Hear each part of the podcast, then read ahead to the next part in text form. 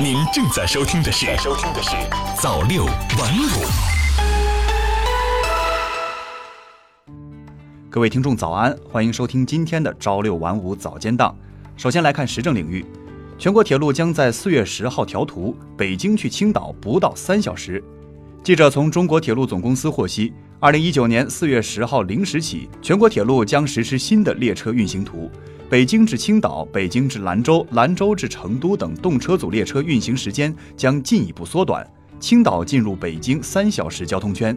水利部到二零二二年京津冀年均压采地下水二十五至二十六亿立方米。在二十二号国新办举行的新闻发布会上，水利部副部长魏山忠表示，到二零二二年，京津冀地区在正常来水的情况下，能够做到年均压采地下水二十五至二十六亿立方米，现状超采量压减率百分之七十左右，让三分之二的地区做到采补平衡，特别是超采区城镇，力争做到全部实现采补平衡。到二零三五年，全面实现地下水采补平衡，超采亏空水量逐步填补。清明小长假赏花游最热门，三月中旬开始，全国进入赏花时间。而记者从各大旅游企业了解到，即将到来的清明小长假，赏花游也将成为主流。同时，在景区门票减免、高铁、航空运力增加、旅游网站开发创新线路等多重利好影响下，今年清明小长假的出游价格也将非常亲民。法治领域，最高检今年将加大侵害个人信息等犯罪打击力度。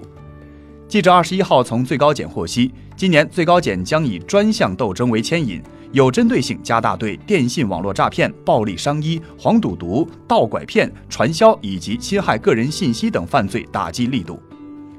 财经领域，三部门发布公告，空前力度的增值税税率下调四月一号启幕。财政部、国务院税务总局、海关总署二十一号联合发布关于深化增值税改革有关政策的公告。宣布，今年空前力度的增值税税率下调将于四月一号正式启幕。增值税一般纳税人发生增值税应税销售行为或者进口货物，原适用百分之十六税率的，税率调整为百分之十三；原适用百分之十税率的，税率调整为百分之九。我国对外投资合作平稳健康发展。商务部二十一号举行的例行新闻发布会上，商务部新闻发言人高峰介绍。二零一九年一月至二月，我国境内投资者共对全球一百三十八个国家和地区的一千四百一十六家境外企业进行了非金融类直接投资，累计实现投资一百五十六点六亿美元，对外承包工程新签合同额二百二十九点八亿美元，完成营业额一百七十六点三亿美元，对外劳务合作派出各类劳务人员六点八万人，二月末在外各类劳务人员九十六点六万人。今年前两个月，我国对外投资合作平稳健康发展，主要呈现以下几个特点：一是对“一带一路”国家投资合作积极推进；二是跨境并购稳步发展；三是对外投资结构持续多元，非理性投资得到有效遏制；四是对外承包工程大项目多，带动当地发展作用明显。汽车领域，新型智能插座有望破解电动汽车充电难题。有车安不了桩或有桩充不了电，一直是不少电动汽车用户的烦心事。对此，国家电网所属国网电动汽车服务有限公司二十号宣布，将在居民小区，特别是老旧小区停车场周边路侧停车位广泛安装一款新型迷你充电设备，以破解电动车充电难题。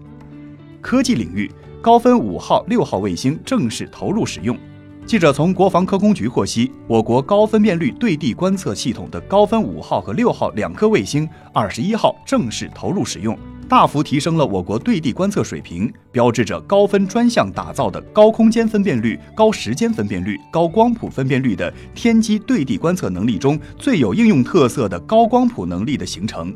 至此，高分专项已成功发射高分一号至高分六号等六颗卫星。卫星数据广泛应用于二十个行业、三十个省域，在国土、环保、农业、林业、测绘等领域应用中取得了重要成果。文化领域，洛阳等历史文化名城保护不力被通报批评。二十一号，记者从住房和城乡建设部获悉，五个城市因对辖区内国家历史文化名城保护不力受到通报批评。评估检查发现。山东省聊城市存在古城内大拆大建、大搞房地产开发问题。山西省大同市、河南省洛阳市存在在古城或历史文化街区内大拆大建、拆真建假问题；陕西省韩城市存在破坏古城山水环境格局问题；黑龙江省哈尔滨市存在搬空历史文化街区居民后长期闲置不管问题。上述问题导致历史文化遗存遭到严重破坏，历史文化价值受到严重影响。两部门表示，上述城市人民政府要抓紧整改，防止情况继续恶化。韩国要抢螺蛳粉，发源地柳州发生，已是广西非遗。有关韩国人号召将螺蛳粉申遗的内容，二十一号登顶中国网站的热搜榜，引起中国网友巨大反响。但此事在韩国媒体上却鲜有报道。经记者核实，号召韩国人将螺蛳粉申遗的是一名韩国网友。他在网上发表个人观点称，虽然第一次吃螺蛳粉，但这种感觉很熟悉，口感很像韩国的拉面，细细品味后又有一种泡菜的酸甜口味，简直是我们大韩民国的传统之味呀！真想将螺蛳粉申遗，就像端午节那样，让韩国多一张名片，向世界展示自己。这番话引来一众网友评论。大部分网民都认为这样的建议很无厘头。事实上，大多数韩国人也将螺蛳粉视为与麻辣香锅、火锅等齐名的中国美食。二十一号，螺蛳粉发源地广西柳州官方表示，感谢海外友人的担心，螺蛳粉现在是广西非遗，正逐步申请国家和世界级非遗。体育领域，国际奥委会颁发二零一九妇女与体育奖。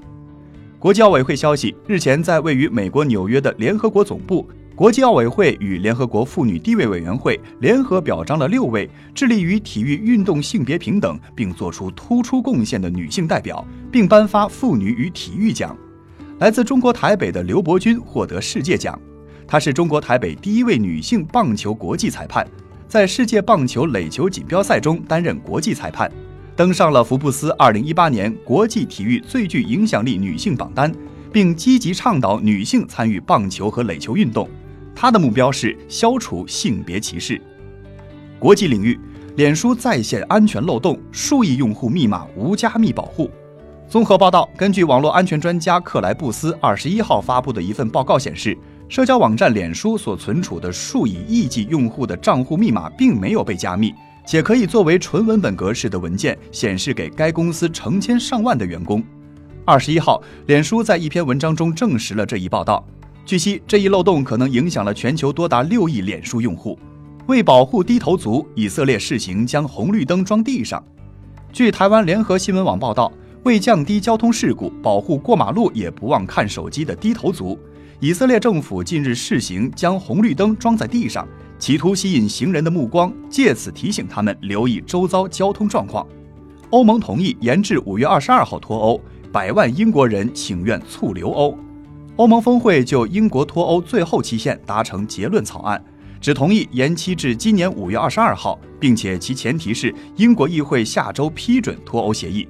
与此同时，英国国内反对脱欧请愿已获百万英国民众签名。促请英国政府取消脱欧，以证明民众到底支持什么。好了，今天的早间新闻就是这些，我们晚间再见。